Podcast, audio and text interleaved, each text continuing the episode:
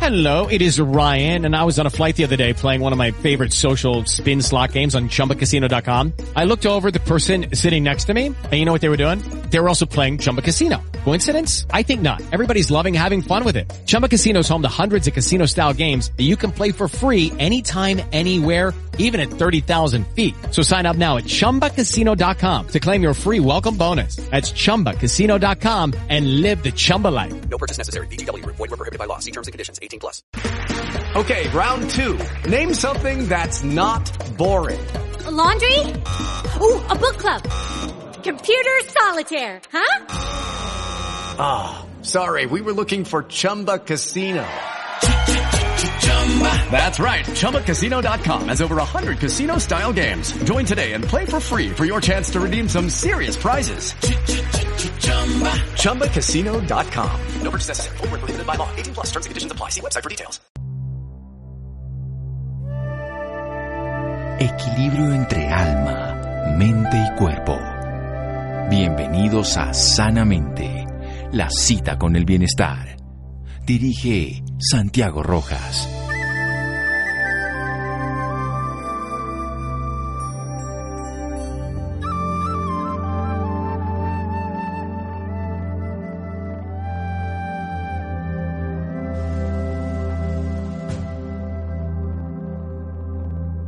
Casi todos los médicos tienen una enfermedad favorita a la que le atribuyen todas las victorias obtenidas sobre la naturaleza humana. Henry Fieldner. Buenas noches, estamos en Sanamente de Caracol Radio. Hay un grupo de enfermedades muy conocidas y tienen mucha atención médica. En este momento estamos con el coronavirus, por ejemplo, y todo el mundo habla de eso y hay una atención del planeta sobre el tema. Permanentemente hablamos de diabetes, hipertensión. Esas enfermedades y muchas otras de ese estilo son enfermedades conocidas y los médicos sabemos sobre eso al público en general. Pero hay unas enfermedades que se llaman huérfanas, que son enfermedades que infortunadamente no son tan conocidas. Hay un nicho de la población que lo tiene que estadísticamente es menos significativo frente a la comunidad total. Sin embargo, esas personas tienen complejidades en estas enfermedades, generalmente no tienen tratamientos adecuados, ni siquiera diagnósticos adecuados. Vamos a hablar a propósito de que en estos días se habla sobre el tema, las enfermedades que llamamos huérfanas, con un médico cirujano especialista en medicina de regeneración celular, especialista en terapia celular del Instituto Heidelberg en Alemania, especialista en hemotoxicología de ondas de choque en la Universidad del Bosque, especialista en neurología del dolor en la Universidad Alcalá de Henares de España, especialista en medicina de regulación fisiológica en la Universidad de Milán y subespecialista en biocirugía por ondas de choque y factores de crecimiento autólogos. Es secretario de la Junta Directiva de la Sociedad Colombiana de Ondas de Choque de Medicina OCC. Lleva más de 15 años de experiencia en medicina regenerativa y la aplica precisamente al tema que vamos a hablar hoy, enfermedades huérfanas, enfermedades raras, que también se llaman así, y también otro tipo de patologías como pueden ser autoinmunes y generativas. Doctor Felipe Torres, buenas noches. Santiago, muy buenas noches, ¿cómo estás? Muy bien, muchas gracias. Ahora sí definamos bien qué son estas enfermedades huérfanas. Bueno, las enfermedades huérfanas son aquellas que en una población global conllevan a menos de 5% de la población. Realmente dependiendo del país, puede ser de 5, 1 en 5 mil personas o 5 en 10 mil o a veces estamos hablando de 100 en 100 mil personas. Realmente es un número pequeño que desafortunadamente no conlleva los gastos para investigación y por eso las dejamos como huérfanas. Bien, digamos algunas de esas enfermedades, sobre todo las que usted conoce, para que podamos hablar sobre ellas. Bueno, más conocidas acá está la fibrosis quística, hay enfermedades que se han vuelto más prevalentes como la esclerosis lateral amiotrófica o ELA, tenemos enfermedades neurodegenerativas como el Parkinson Plus, eh, tenemos enfermedades genéticas eh, infantiles, y algunas enfermedades autoinmunes como la esclerodermia, que eh, aunque es muy común encontrarla, todavía sigue siendo huérfana, la dejamos alejada de los tratamientos. Sí, una en menos de 5.000, lo que dice la ley en el sentido ya del gobierno colombiano y las tiene ahí, se agrupan como enfermedades huérfanas y se les ha dado ya una visión más integradora de la sociedad, porque estos pacientes tienen, además de que tienen unas enfermedades raras, desconocidas muchas veces por el médico que las atiende, porque pues precisamente todos diagnosticamos diabetes y hipertensión y enfermedades así, pero estas enfermedades al no verse tan frecuentemente no las vamos a poner en, la atención en el primer diagnóstico. Incluso en medicina se dice que cuando uno oye calabalgar piensa probablemente en un caballo, de pronto en un burro que le pusieron unas, eh, eh, herraduras, piensa de pronto una cebra de un zoológico, pero no piensa en un ñu. En medicina estos son estas enfermedades. Vamos a hacer un pequeño corte en un momento para poder desarrollar y sobre todo ver lo que hace este tipo de medicina regenerativa, porque estas enfermedades son degenerativas en términos generales y la gran mayoría las lo vamos también en otro capítulo más antipático de la medicina que se llaman incurables, porque algunas vienen con defectos en específicamente genéticos, muchas de las distrofias musculares, muchos de, de trastornos asociados al metabolismo, entonces hay enfermedades que no tienen la capacidad de metabolizar algunos azúcares, algunas proteínas, algunas cosas así. Vamos a hacer un pequeño corte y seguimos para que hablemos con el doctor Felipe Torres a propósito de que se hable en el mundo de las enfermedades huérfanas. Síganos escuchando por salud. Ya regresamos a Sanamente. Bienestar en Caracol Radio. Seguimos en Sanamente.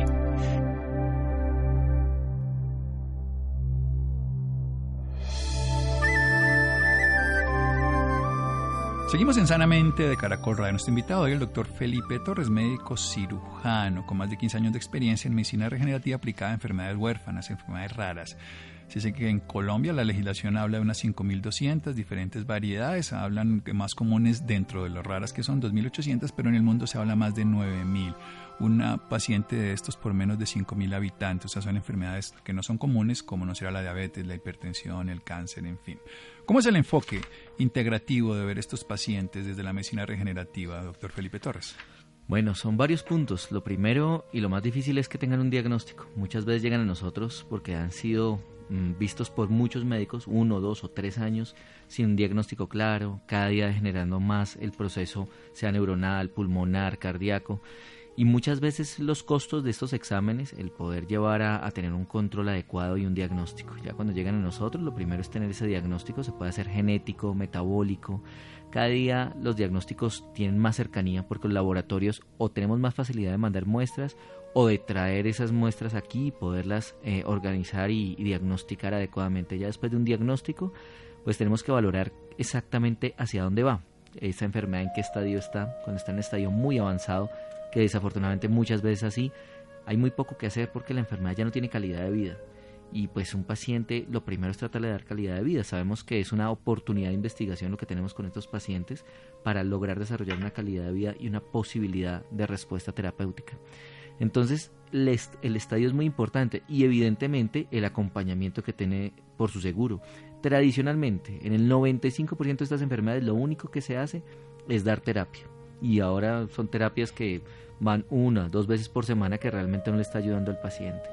Es mayor la prevalencia en niños, en personas jóvenes, que normalmente no llegan a una adultez porque la muerte es temprana, y en los adultos tradicionalmente eh, los dejan en un cuidado paliativo, esperando a que se vuelva toda esta enfermedad, ¿no? Normalmente no los trabajan sobre un paciente integral donde puede tener absolutamente todo, un paciente con una enfermedad huérfana puede tener una gripa, puede tener una diabetes, una artrosis. Ah, no, puede tener una enfermedad concomitante. Claro. Puede hacer cáncer, puede hacer hasta quemaduras por eh, su incapacidad motriz y entonces terminarse Exacto. cayendo, cayéndose en una olla caliente. O sea, tenemos Todo. una complicación.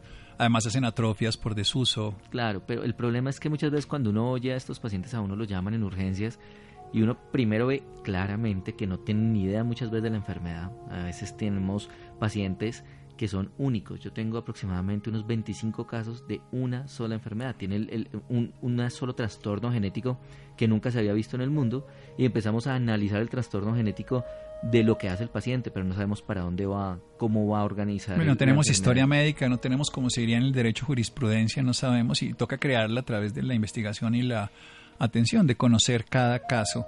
De todas maneras, independientemente de que cada enfermo pueda tener una enfermedad común, sigue siendo una, una persona única y esa individualidad hay que respetarla, así sea una enfermedad rara o una enfermedad común. Totalmente.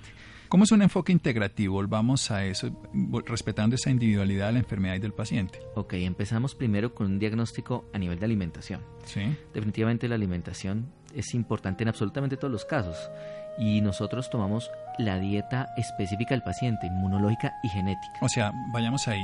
Necesitamos saber cómo responde él desde el punto de vista inmunológico, su sistema inmune frente a cualquier tipo de alimento. O sea, se hace una valoración de los alimentos desde la inmunología a ver cómo responde. Exacto, tenemos que mirar primero qué no debe consumir el paciente. Entre otras, entre otras cosas, la mayoría de personas no sabemos y simplemente pues es un, se hace ahí de manera empírica, me caen mal los frijoles y me dan gases. Totalmente, y uno a veces ve, claro, de buena forma muchos libros nutrición, de nutrición para ciertas enfermedades que en algunos pacientes funciona y en otros no.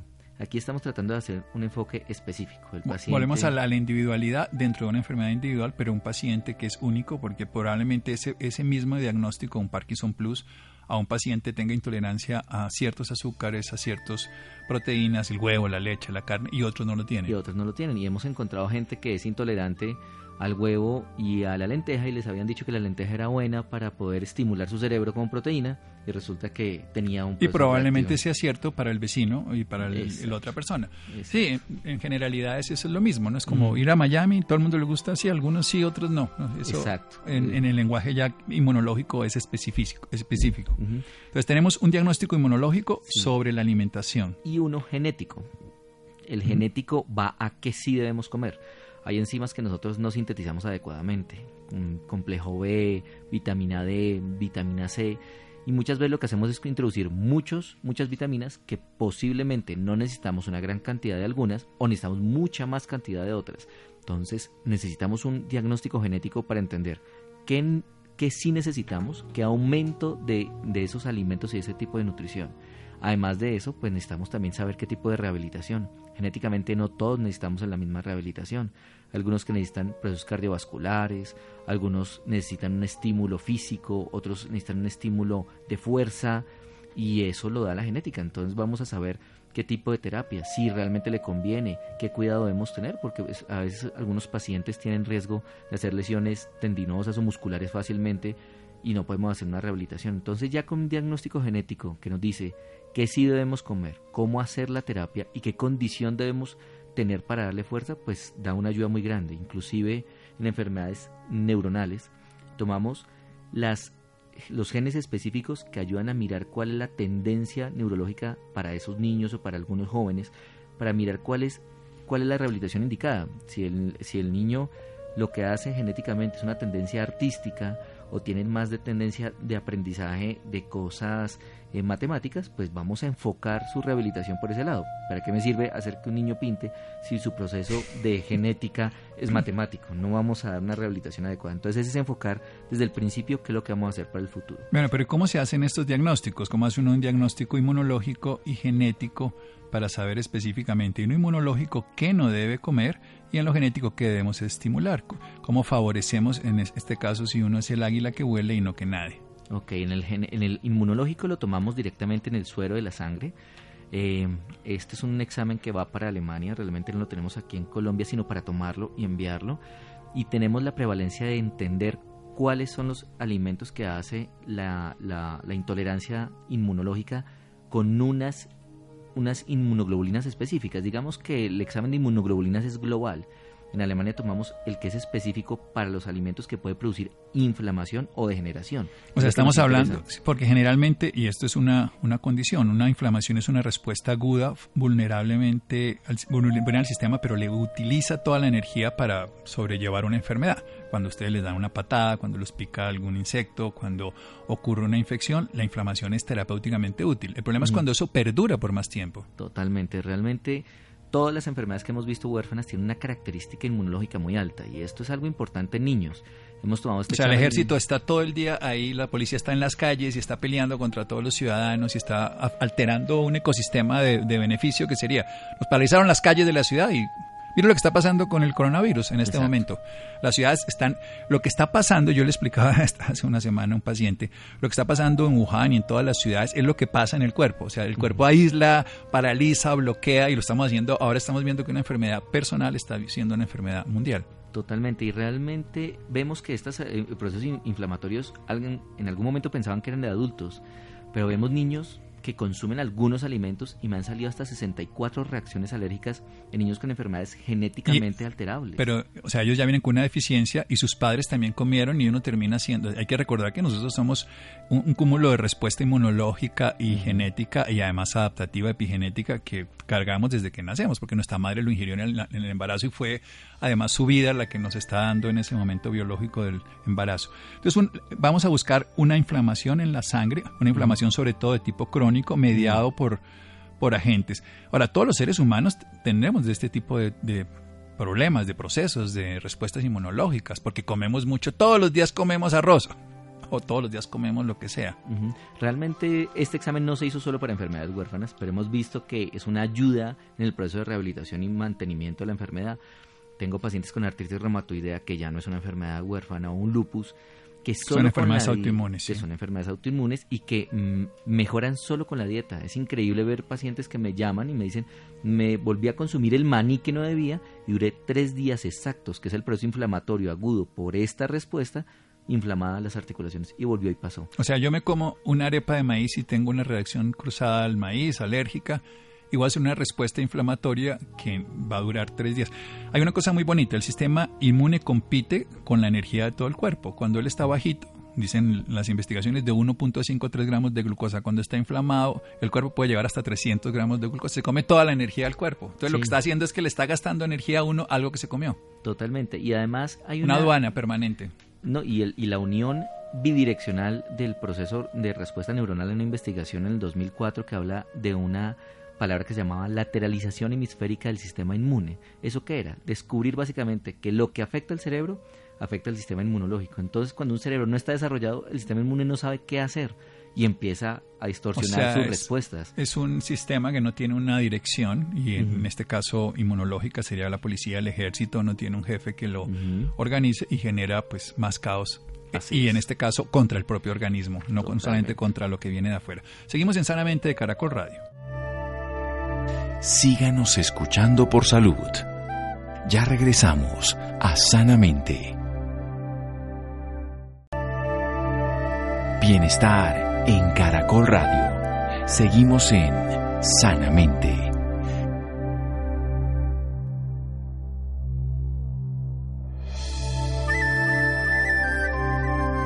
Seguimos en Sanamente de Caracol Radio. Felipe Torres, médico cirujano, especialista en medicina de regeneración celular, especialista en medicina de regulación fisiológica en la Universidad de Milán, su especialista en biocirugía por órganos de choque. Nos está hablando de su trabajo con más de 15 años de experiencia en medicina de regenerativa. Nos está hablando de buscar la alimentación de las personas, diagnosticar inmunológicamente para saber qué no debe comer por una respuesta de inflamación crónica que se hace directamente en la sangre. Nos iba a hablar una segunda parte de, esta, de este análisis y una- un análisis genético. Sigamos entonces, la primera parte de la sangre es ver la inflamación crónica para saber que esos alimentos pues son además muy cotidianos porque son los alimentos como pues el maní, que pues es una aflatoxina. Cada alimento tiene su plus y su y su contra, por decirlo así. Pero comer todos los días lo mismo entonces no es bueno, estoy entendiéndolo. No, realmente nosotros estamos condicionando la alimentación a tener una respuesta activa a un, a un mismo alimento. Y lo vemos acá, nosotros comemos arroz, carne, papa, el otro día carne, arroz, papa, y por si al caso el tercer día volvemos a comer porque no tenemos otra cosa. Y desafortunadamente tenemos muchos alimentos. Cuando uno entrega estos exámenes al paciente, lo hacemos sobre 180, 270 alimentos, y el paciente cuando se le quita su alimento preferido, digamos el huevo, dice, doctor, ¿y qué voy a comer? No tengo que comer. Tengo dice, "Bueno, sí, 270. tienes 269 alimentos. Pero la sí idea es puedes". dejarlo de comer o cuánto tiempo, mejor dicho. Normalmente hablamos de dos meses exactos de eliminar el alimento y hacer una prueba de reintroducción de ese alimento. Pero la en- persona además va a sentir bienestar en, en muchos de sus síntomas biológicos. Normalmente lo que hace el paciente al- a la semana, semana y media, porque la primera semana es un poco de síndrome de tolerancia. De abstinencia. Sí, exacto, hace un síndrome de abstinencia. El paciente inmediatamente dice, yo siento que, que, que me estoy inflamando la primera semana, la segunda dice, me siento mucho mejor, la tercera dice, no quiero volver a consumir la leche, el huevo, el maní, es increíble. Para las dos, a los dos meses puede volverlo a reintroducir, pero si vuelve a presentar eh, sintomatología inflamatoria, dolor, alguna cosa, inmediatamente toca suspenderlo por un año. Ahora, ¿qué hacemos? Con ciertos alimentos que salen muy, muy reactivos, decimos al paciente que lo Seis suspenda meses. por más tiempo. Claro. Nuestros pacientes en enfermedades huérfanas a veces tienen de sobrevida seis meses, un año, dos años, por lo cual para el familiar o para el mismo paciente suspenderlo por seis meses es suspenderlo toda la vida y a veces al sentirse mejor pues no tienen problema en no tenerlo que consumir. ¿no? Claro, bueno, entonces decíamos, uno era la- en la sangre se medía la inflamación crónica y la segunda, Es la genética. sí, La genética es el examen típico que todos hemos visto que se toma en, con- en, en la parte de la boca con un hisopo, Escobillón, con sí. un escobillón para poder coger las células. La gente piensa que uno coge la saliva y no, coge la célula porque está la más cerca de la mucosa y ese lo enviamos a dos laboratorios. Esta esta muestra a tres laboratorios, uno en Inglaterra, uno en Canadá y uno en España. En uno se mide los genes de alimentación, qué debo o qué no debo consumir y en el, el- en el otro examen miramos el proceso de rehabilitación, mirar cómo se puede rehabilitar el músculo, el hueso, eh, el cerebro, qué tendencias y qué adaptación cerebral se necesita genéticamente. Eh, inclusive hacemos ahorita... o eh, sea, le está fármaco- uno mirando el programa, el, el software que tiene esa persona Totalmente. y, y ver a mirando- qué le puedo decir, este software no tiene color azul y no lo podemos implantar o tenemos que jugar con el verde y el naranja. Exactamente. Ahora, hoy día digamos que estamos mirando hacia dónde va, pero poco a poco con la terapia génica y toda la parte del CRISPR, que son las modificaciones genéticas, digamos que la idea de esto es llegar a decir, si no lo tienes en azul, podemos adaptarlo sin que modifiquemos otros colores. Pero en este, en este momento tenemos eso y tenemos algo muy bonito que en los pacientes que son polimedicados está funcionando muy bien y es la farmacogenómica. Entender cuál de los alimentos que tiene, de los medicamentos que pena, tiene una función, va a tener una respuesta o lo contrario, va a tener un efecto secundario. Entonces tenemos pacientes que llegan con 12 o 15 medicamentos, inclusive con convulsiones muy difíciles. Tratamos niños con síndrome de West que convulsionan muchas veces al día y uno lo que se da cuenta es que a veces tienen 4 o 5 anticonvulsivantes y no somos capaces de quitar ninguno porque no sabemos cómo funciona genéticamente. Aquí podemos analizar genéticamente cuál va a ser la respuesta al medicamento frente al cuerpo. Entonces ya son los dos exámenes. Y en España hacemos con telómeros. Necesitamos saber ese, ese, ese, potencial de vida de la célula para saber si el paciente tiene mayor o mejor respuesta a cualquier tratamiento que tenga y mirar cómo va a ser. Los telómeros son muy importantes y hoy ya sabemos que tienen una funcionalidad específica en las enfermedades degenerativas. Bueno, esto me parece interesante porque es una visión más especializada, independientemente de que se tiene ya el diagnóstico del paciente en particular, porque insistimos, hay una, hay una enfermedad y hay un enfermo. Esa ha sido una discusión como el huevo y la gallina en medicina, pero tenemos que integrar los dos. Hay enfermedades y hay enfermos. En una época se decía hay enfermedades, en otra época hay enfermos. Hoy en día decimos hay enfermedades y en cada enfermedad hay un enfermo que es, es. el que hay que individualizar y lo estamos haciendo a través de la alimentación. ¿Y cómo se tratan estos pacientes? Una cosa es quitarle, otra cosa es ponerle. ¿Y qué más? Bueno, aquí ya cuando ya tenemos, sabiendo la Sí. alimentación, cómo vamos a tener todo lo genético, empezamos con un tratamiento y uno de los primeros puntos es entrar con nanofarmacología. Esto es básicamente lo que el doctor decía, hay momentos en donde With the Lucky Land slots, you can get lucky just about anywhere. This is your captain speaking. Uh, we've got clear runway and the weather's fine, but we're just going to circle up here a while and uh, get lucky. No, no, nothing like that. It's just these cash prizes add up quick. So I suggest you sit back, keep your tray table upright, and start getting lucky. Play for free at LuckyLandSlots.com. Are you feeling lucky? No purchase necessary. Void where prohibited by law. 18 plus terms and conditions apply. See website for details. Las interleuquinas, que son moléculas inmunológicas, o las hormonas, o los neuropéptidos que manejan el cerebro, no están saliendo adecuadamente. Si no salen, ahí está el problema. Lo- la idea es colocar estas moléculas en unas dosis que no le hagan daño al paciente, sino que sean las mismas concentraciones que el paciente maneja en su cuerpo para lograr dar una respuesta a esas células que no lo están sacando, que no lo están transmitiendo y que no están adecuando al Y es que además el cuerpo vive en condiciones de 0,001 pico nanogramos y cosas mucho más allá. Es bien interesante, por ejemplo, el ATP, que es la molécula de la energía. Nosotros tenemos menos de un gramo por segundo, pero tenemos más de 45 kilos de creación de ATP por día. O sea, nosotros generamos una, una carga que es el 70% de nuestro peso cada día, pero la renovamos en cada segundo. Mm, Es que el cuerpo hace cosas- Maravillas, es una máquina es transformadora. Uno mira esto en la endorfina, la betaendorfina que es nuestra morfina que producimos nosotros mismos, en una condición de poder colocarlo en una jeringa y colocárselo en un paciente inyectado, sería matar a un paciente en tres minutos por la cantidad de actividad neurológica y, hormonal que causaría. Estamos hablando de que la dosis que podemos utilizar es mínima. Estamos teniendo 0.09 picogramos por mililitro para poder hacer tratamiento con un paciente. Entonces sí, son dosis muy pequeñas, con una muy buena respuesta y sin efectos secundarios que nos ayuda a modular a ese paciente que no está teniendo esa respuesta. Eso es como si está uno en una discoteca y hay ruidos, 200 decibeles, pero uno tiene que susurrarle en la oreja a la pareja y decirle, mi amor, vámonos de una vez. Así es. Esto, o sea, toca ser ese específico. Exacto. La, la, la, célula cuando se le trata duro, ella se asusta. Y cuando no se le habla, pues tampoco entiende qué está haciendo. Hay que aprender a susurrarle. Y se puede susurrarle a las células que están dañadas genéticamente o están dañadas epigenéticamente, o sea, las dos cosas. Digamos que hay dos procesos. Uno, intentar susurrarle a la, a la célula que necesita recibir la información y no la está recibiendo. Y la segunda, trabajar sobre la célula que no está produciendo. Sí. Entonces, esas son las dos cosas que hacemos. Una es tratar de hacer el estímulo, digamos, de migración neuronal, de comunicación o plasticidad celular.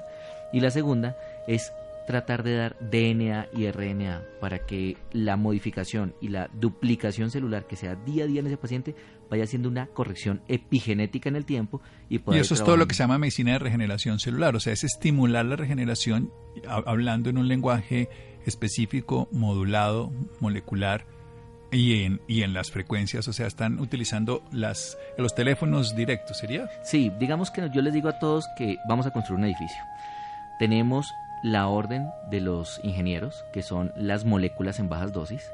Necesitamos los ladrillos, son aminoácidos esenciales, no esenciales, vitaminas, oligoelementos, minerales, que nos van a ayudar a construir ese edificio. Necesitamos que el área donde se va a construir esté adaptada, esos son los probióticos, a megadosis para poder dar una adaptación. Y evidentemente llega el proceso del dinero para construir este edificio y que con esto llegan los procesos de terapia celular, células madre, terapia génica, eh, todos estos tipos de nuevas terapias que realmente hoy ya diría yo que no son tan nuevas, todavía las venimos viendo como novedad y, llevamos muchos años con estas investigaciones, pero eh, sí todavía faltan muchos procesos, porque es que un paciente con una enfermedad huérfana no son mil, a diferencia de una diabetes que yo puedo decir, en mil pacientes ocurrió este proceso, bueno o malo, o sea que tengo 2, 3, 5, 10, 15 pacientes. Pero para ese paciente es el 100%, todo. Todo, entonces lo que hagamos eh, es una gran posibilidad. Bien, ¿y esto de dónde, dónde salió? ¿Dónde surgió esta medicina de regeneración celular? ¿Dónde van todas esas investigaciones? ¿Dónde va toda la ciencia que la respalda? Bueno, en estos momentos hay varios países, cada país fue avanzando en unos puntos. Alemania nace con los procesos celulares de regeneración celular. Suiza habla de toda la parte de plasticidad neuronal y todas las estimulaciones con diamagnetoterapia, inteligencia artificial. Alemania habla de, eh, Italia habla de nanofarmacología. Hablamos con Estados Unidos de la parte de exosomas o modificación de la de, en terapia génica, CRISPR, toda la parte de, de modificación en terapia génica, exámenes genéticos y evaluación con Canadá e Inglaterra. Tenemos con Japón todos los procesos de evaluación y desarrollo de los medicamentos moleculares. Entonces, el, el, el, al hacer esto, este, esta unión de buenas terapias, pues se hizo aquí en Colombia, que es la parte interesante. Nos, di, nos vieron como una posibilidad grande. Ellos hacen toda la investigación, desarrollan muy buenos puntos, pero desafortunadamente muchas veces en la investigación se tiene que quedar quieta y después hacer esa terapia es casi imposible o muy costosa. Pongo un ejemplo. Una terapia parecida a la que nosotros podamos hacer aquí en Colombia, en Estados Unidos puede costar 300 mil a 400 mil dólares. Una terapia génica puede costar entre 400 mil dólares y un millón de dólares. Aquí los costos bajan ostensiblemente. No, pues cualquier cosa de esas es impagable. Es impagable, Pero totalmente. hasta por cualquier sistema. Sí, claro, evidentemente. Entonces, eso es lo que se ha venido haciendo. Han visto en Colombia una posibilidad, no solo por la calidad de sus médicos, por las opciones de, de, de traer a los pacientes, sino por los costos y el desarrollo de la unión de estas terapias que hemos ido integrando. Hoy en Suiza tenemos un centro de investigación y universitario donde se ha integrado toda la parte de terapia genética, terapia celular, nanofarmacología, mm, toda la parte nutrigenómica y estamos haciendo toda la parte de educación que estamos intentando ubicarla aquí en Colombia en alguna de las universidades. ¿Y para dónde va esto? ¿Dónde cree usted que va a llegar? Obviamente sigue siendo experimental, como usted bien lo dice, hay muy poca experiencia porque hay muy pocos pacientes con esto. Uh -huh. Hay una postura de comprenderlo desde un lenguaje ya celular y molecular, o sea, entender la genética y entender la inmunología como acciones vivas, activas, no solamente simbólicas o, o fijas como sería la genética, sino desde la epigenética que se modula. Pero ¿hacia dónde va? ¿Dónde cree que vamos a llegar en unos años en cuanto a terapias y, y en cuanto a resultados? Pues bueno, aquí hay tres puntos grandes. Uno, toda la parte de impresión de órganos 3D funcionales. Hoy nosotros ya estamos imprimiendo médula aquí en Colombia para estudio con nanofarmacología, pero todavía falta para colocarla en un paciente, pero creo que es el primer punto, tener un órgano que se necesite reemplazar y tenerlo funcional desde el paciente, desde sus propias O sea, es uno coger, sacar un- una clonación de sí mismo, por decirlo, con un órgano y coger un riñón y en lugar de tener que recibirlo de un donante cadavérico o vivo, porque se puede también de vivo el riñón, y que le esté a uno generando pues una inmunosupresión porque no puedo responder adecuadamente, tengo que inhibir la respuesta inmunológica. Exacto, entonces la idea es que uno acepta ¿Y eso va a ser real cuándo? Hoy tenemos las células, la matriz todavía se demora, ese es el punto, las, el- el- el- el- el- la base de, to- de cada, de cada órgano se demorará y yo creo que el primer órgano funcional trasplantado lo colocaremos en 15 a 20 años, aunque decíamos que hace 15 o 20 años que colocaríamos genética que hoy colocamos. Eh, Bueno, pero digamos, eh, la, la- la hipótesis es, vamos algún día a trasplantar con una tecnología de cultivo celular que vamos a sacar nuestros propios órganos in vitro, o sea, afuera en el laboratorio y los vamos a colocar in vivo. Así es, ese es el primer punto que Bien, yo pienso que Esa es 15 una o 20 visión, años. además, que vamos a quitar todo el, el drama inmunológico de estos pacientes, la, la, la lista de espera de toda la cantidad de personas que Sí. están, pues obviamente, esperando que alguien le done un órgano y que pues las connotaciones es muerte, en fin. O sea, esto es esto es una evolución maravillosa de Sí. este tipo de proceso. Segundo, El segundo es toda la terapia génica, que es la modificación genética de esos alelos o esas, esas, esas moléculas que están anormales. Básicamente es decir al cuerpo, algo que naciste mal o que iba a estar mal, pues te lo voy a cambiar genéticamente. Eso es todo lo que llamamos terapia génica, modificación CRISPR, y esto ya es un hecho, o sea, esto ya es una realidad, se está haciendo. El punto cuál es, es muy costoso en estos momentos, aunque digamos para fibrosis quística ahorita la FDA acaba de aprobarnos un medicamento que esperamos tener en Colombia muy bajos costos como un desarrollo de terapia génica. Pero este es el futuro porque si frenamos la enfermedad, pues no se desarrolla. Y ese es el segundo punto importante. bien, entonces terapia génica como segunda opción, trasplante de órganos de uno mismo, en, criados en el laboratorio, por decirlo de esa manera. Y lo tercero, La tercera es evidentemente regenerar el tejido con células del paciente externas, con cultivo, haciendo una célula adecuada que no tenga una patología y que tenga una prevalencia adecuada del paciente. Y todo esto unido a que el paciente es único. La enfermedad puede comprenderse como una globalidad, pero que el paciente es el que está haciendo toda la respuesta inmunológica y genética normal. Claro, eso sí es como si los humanos nos vamos a Marte y nos toca llevar oxígeno y todo, pero no podemos vivir en esas condiciones. Nos- en este caso, en este ecosistema biológico de cada paciente hay que ser terrícolas para poder vivir aquí. Y en este caso son las propias células que se pueden reproducir y pueden generar beneficios. Bueno, el presente y el futuro de la medicina, la medicina genómica, la medicina genética, la medicina que incluye la inmunología, pero que individualiza al paciente.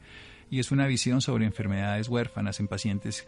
En este momento en Colombia cerca de 2.800 tipos de enfermedades, cerca de 5.200 en la legislación, cerca de 9.000 en la investigación científica, pero muchas personas sufrientes y es una propuesta del doctor Felipe Torres, médico cirujano especialista en medicina de regeneración celular. Un teléfono o algún tipo de contacto, una página donde quieran aprender más al respecto. Sí, en estos momentos pueden buscarnos eh, a los teléfonos 315-312-8679, que son el teléfono del consultorio, o la página www.crmedicine.com. CR Medicine. Sí. Eh, ahí estamos nosotros, es una organización internacional que con el respaldo de muchos médicos y un buen grupo de trabajadores para la gente podemos ayudarlos. Doctor Felipe Torres, 315-312-8679 y si no, crmedicine, terminado en e.com. Seguimos en Sanamente, muchas gracias doctor. Muchas gracias, tenga muy amable. Seguimos en Sanamente, Caracol Radio. Síganos escuchando por salud. Ya regresamos a Sanamente. Bienestar en Caracol Radio. Seguimos en Sanamente.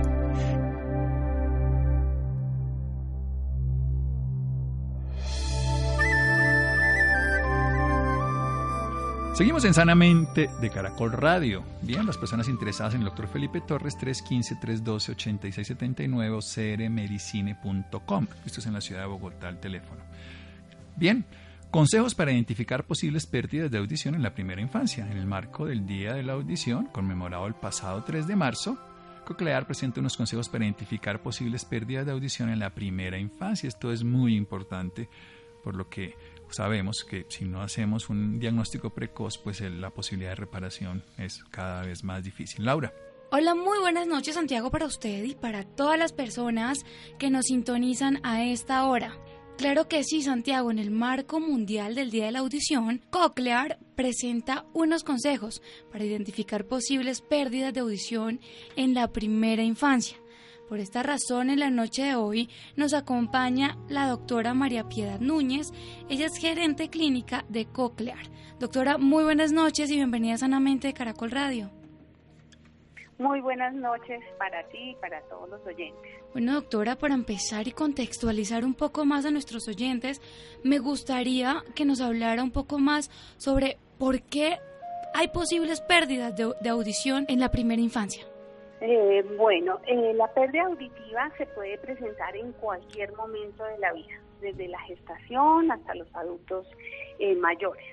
Nos vamos a centrar en esta primera infancia y es muy importante tener en cuenta los antecedentes antes de nacer, todo lo que tiene que ver con antecedentes hereditarios, eh, dificultades que tenga la madre durante la gestación de ese bebé, eh, también podría ser la falta de un seguimiento médico y en el momento de nacer también esa misma falta de asistencia médica pueden provocar en el niño, en ese bebé, una pérdida de audición.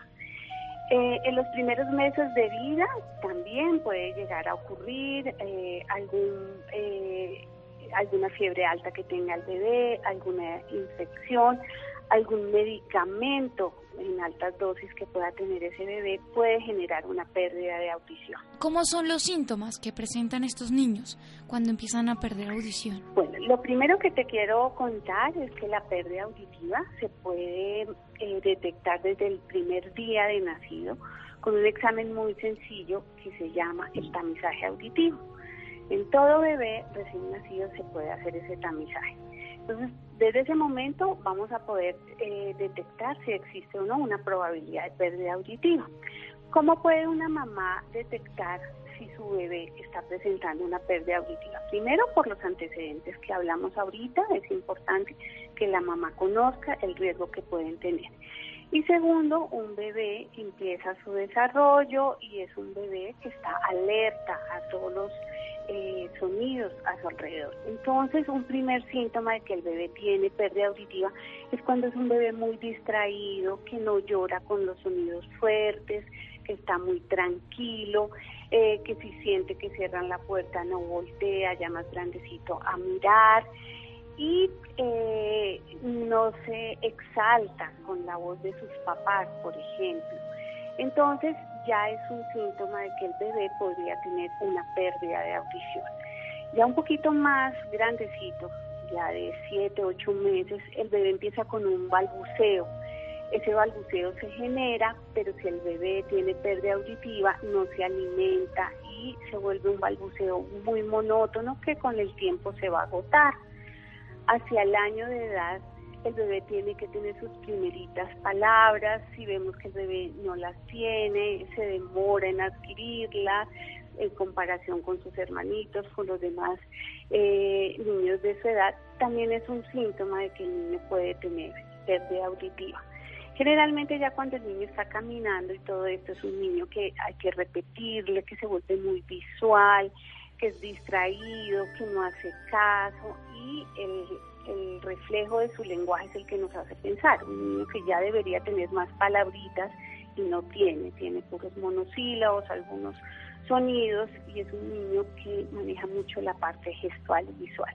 Son síntomas para una mamá, un papá o un cuidador de que el niño podría llegar a tener una pérdida de audición. Ok, perfecto. Me gustaría también que le hablara un poco sobre los niños mayores de dos años que pues acá tengo entendido que se debe estar alerta con ellos. ¿Por qué? Bueno, los niños ya a los dos años deben tener un lenguaje oral eh, un poco más aumentado, ya algunos niños tienen 50, 100 palabras, depende mucho de su estimulación. Entonces a los dos años, si vemos niños con un escaso eh, lenguaje, comparándolo como siempre lo digo con sus hermanitos o con niños de su edad, eh, es un síntoma muy importante para que el niño sea evaluado. Como dijimos, desde el día uno de nacido se pueden evaluar los niños. Y hacia los dos años los niños son niños que generalmente ya empiezan a ir eh, al jardín infantil, a las guarderías, son edades donde las infecciones de oído, las otitis, son muy frecuentes porque viven los niños con gripa, cuando no es él, es el compañerito y con mucha facilidad se contagian. El tener eh, eh, ese estado de, gripa, de moquitos, de inflamación en sus oídos, generalmente conllevan a una pérdida de audición temporal. Ese es otro síntoma que hay que estar muy alerta. Entonces el niño ya se continúa trazando el lenguaje, es un niño distraído que hay que estarlo llamando, hay que estarlo regañando muchas veces porque no hace caso. Entonces son síntomas ya un poco más grandes los niños que nos dejan también pensar. Si un niño tiene una pérdida de cualquier grado, pues se va a ver reflejado en su lenguaje y eso más adelante se va a ver reflejado en la dificultad para los aprendizajes escolares. Entonces, el mensaje es que en cualquier edad de los niños, en su primera y segunda infancia, se puede hacer un examen auditivo. Los exámenes auditivos se van a hacer de acuerdo a la edad del paciente, del niño, a su colaboración y siempre van a ir respaldados por unos exámenes muy objetivos. Entonces son síntomas eh, para los papás, también para los cuidadores, los maestros que deben tener en cuenta. Y como lo he dicho, el lenguaje es el primer síntoma de que podemos estar frente a una pérdida de audición. ¿A cuál especialista eh, deben acudir estas mamás, las que no saben eh, más o menos de este tema? Puede contar al pediatra, a manifestar sus inquietudes que son muy, muy válidas. Generalmente el pediatra los direcciona al otorrino, que es el especialista en todo lo que son órganos de oído, nariz y garganta, y este a su vez pide hacer una valoración de audición. La persona que hace los exámenes auditivos y da el diagnóstico si tienen o no compromiso de audición se llama el audiólogo.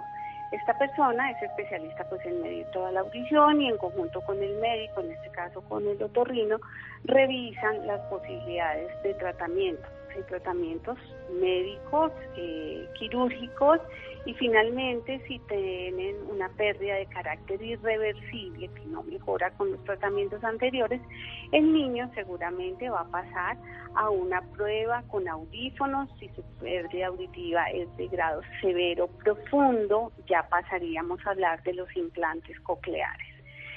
Para cada pérdida auditiva hay un tratamiento diferente, un abordaje eh, eh, ya sea médico, farmacológico o quirúrgico y en el caso, como lo digo, de las pérdidas irreversibles, podemos hablar de los audífonos o los implantes cocleares.